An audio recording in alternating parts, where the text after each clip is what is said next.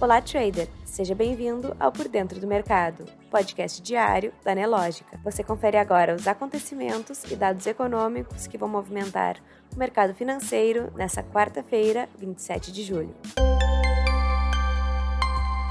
O Ibovespa operava em alta nessa manhã, com Estados Unidos e bolsas da Europa no positivo, antes da decisão de juros do Fed. No calendário econômico, foi divulgado o Índice de Confiança da Indústria do FGV IBRE, que caiu 1,7 ponto em julho, para 99,5 pontos, após três altas consecutivas. Nesse mês, houve queda da confiança em 11 dos 19 segmentos industriais monitorados pela sondagem. Às 15 horas, nos Estados Unidos, ocorre a decisão sobre taxa de juros do Fed.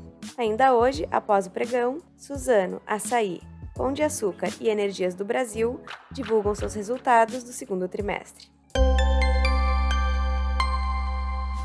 Nos destaques nacionais, com a guerra na Ucrânia e os lockdowns em regiões industriais da China, a escassez ou encarecimento de insumos já afeta 22 dos 25 setores da indústria, de acordo com o levantamento da Confederação Nacional da Indústria. Segundo a CNI, há oito trimestres seguidos, as indústrias citam a dificuldade de acesso a matérias-primas como principal problema.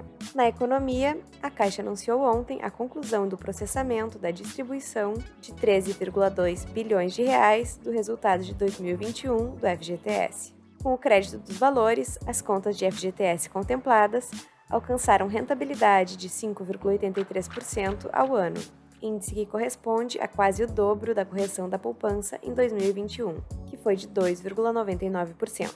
Ainda na economia, a Telefônica Brasil, que opera no país como marca Vivo, teve queda de 44,6% no lucro líquido do segundo trimestre em relação ao mesmo período de 2021, impactada por custos maiores que minimizaram resultados da divisão de telefonia móvel.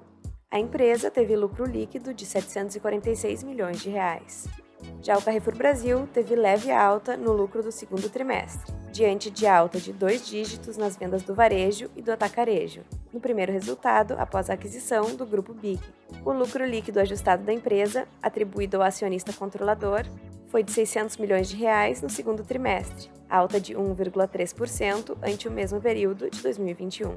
Na política, o governo federal encaminhou ao Congresso projeto de lei que abre crédito suplementar para apoio ao pequeno e médio produtor agropecuário, segundo informou a Secretaria-Geral da Presidência da República. O crédito de 2,5 milhões de reais, se aprovado pelos parlamentares, será aberto em favor do Ministério da Agricultura para viabilizar despesas com apoio e fomento a esses produtores. Ainda na política, a área técnica do TCU pediu uma série de esclarecimentos ao Ministério da Economia sobre a PEC das Bondades, aprovada no dia 13 de julho pelo Congresso Nacional.